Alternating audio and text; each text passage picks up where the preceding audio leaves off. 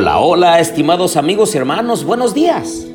Me da gusto saludarlos en esta mañana de viernes, día de preparación. Los animo para que tengamos todo listo, la casa, la comida, la ropa, el calzado, pero sobre todo nuestro corazón preparado para tener un encuentro personal con Cristo Jesús. Los invito a orar.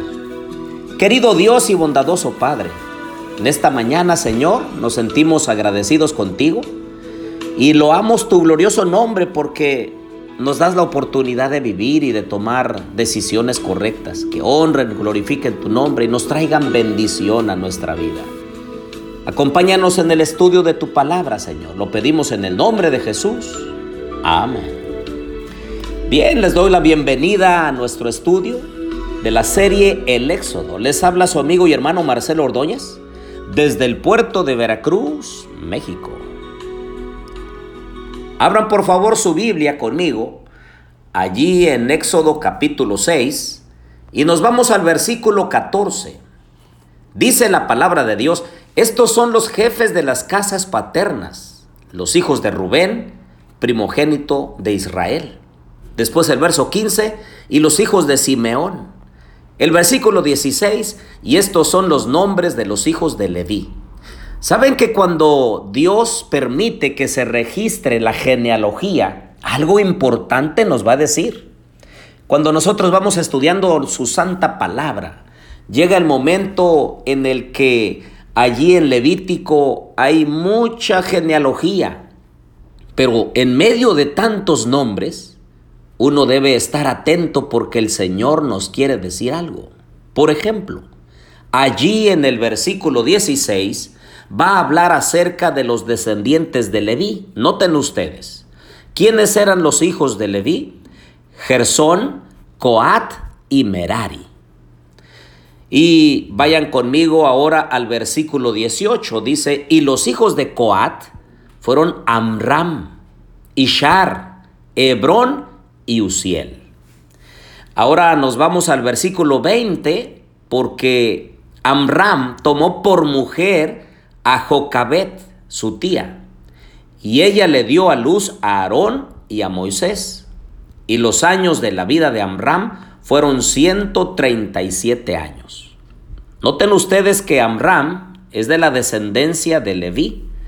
Leví se casó con su tía, bueno, en aquel entonces era permitido, la sangre no estaba tan contaminada como ahora. Hoy en día nosotros no debemos de casarnos con ningún familiar porque si lo hiciéramos, entonces traería graves problemas mentales y físicos a los descendientes. Pero en aquel entonces no era así. Ahora, noten ustedes que Amram vivió 137 años. Es importante cuidar nuestro cuerpo. Es importante comer alimentos sanos. Hay un principio importante de temperancia que nosotros debiéramos tomar en cuenta es el uso moderado de lo bueno y la abstención total de lo malo o lo perjudicial. A veces nosotros sufrimos de enfermedades porque hay una ley de la causa y del efecto, que nosotros abusamos de nuestro cuerpo, abusamos de la forma de comer y entonces después tenemos problemas físicos. Hay una escritora del siglo XIX llamada Elena de White que dijo que muchos de nosotros estamos cavando nuestra tumba con nuestros propios dientes. Es decir, estamos comiendo de más, estamos comiendo comida malsana y a través de esos hábitos nosotros estamos cavando nuestra tumba. Y aunque pudiéramos vivir muchos años, acortamos nuestra vida a través de nuestra mala forma de vivir. Ahora sigan el texto ahí en el versículo 21 y dice, y los hijos de Ishar, Coré. Ahora se introduce un nombre, Coré. Así que Coré era primo de Moisés y de Aarón. Años más tarde él se iba a rebelar contra el liderazgo que Dios había puesto. Por envidia, por deseos de supremacía, Coré se iba a aliar con Datán y Abiram años más tarde y entonces se iban a quejar contra el liderazgo de Moisés. Debiéramos tener cuidado de cómo conducimos nuestra vida, de qué nos quejamos, qué es lo que anhelamos, qué es lo que pedimos. Que nuestros motivos sea servir a los demás y no por egoísmo, no por avaricia, ni por malos deseos. Ahora vayan conmigo al versículo 25. Dice, y Eleazar, hijo de Aarón, tomó por mujer a una de las hijas de Fatuel, y ella dio a luz a Fines. Estos dos nombres son muy importantes. Eleazar era hijo de Aarón, que tomó por mujer a una esposa y entonces le iba a dar a un hijo llamado Fines. Ahora, estos dos nombres son importantes. Eleazar llegó a ser el sucesor de su padre en el sacerdocio. Y después, el hijo de Eleazar, Fines, iba a tener un protagonismo muy importante cuando los hijos de Moab se metieron al campamento de Israel y sedujeron a las mujeres. Y las mujeres de Moab sedujeron a los hombres de Israel y los llevaron a inclinarse ante otros dioses que no son verdaderos, sino que eran paganos y también comenzaron a tener relaciones ilícitas.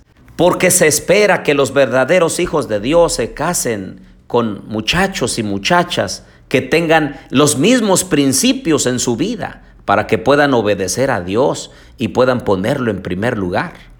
El problema es cuando se casan con otro tipo de creencias. Los muchachos tienen problemas, las muchachas.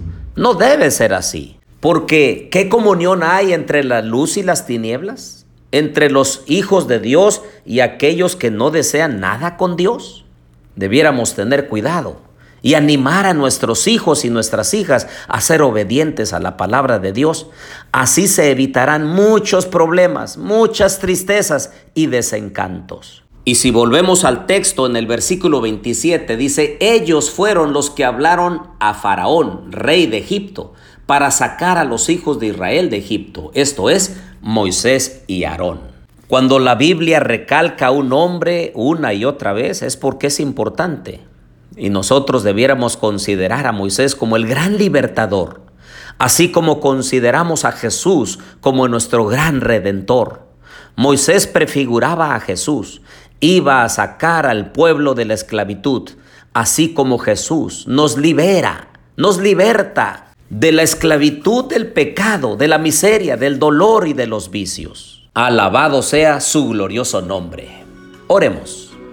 Querido Dios y bondadoso Padre, te quiero pedir que bendigas a mis amigos y hermanos, aquellos que sufren, aquellos que están en dificultades, que tienen problemas. Señor, asísteles. Quédate con nosotros en las actividades de este día, porque te lo rogamos humildemente en el nombre de Jesús. Amén.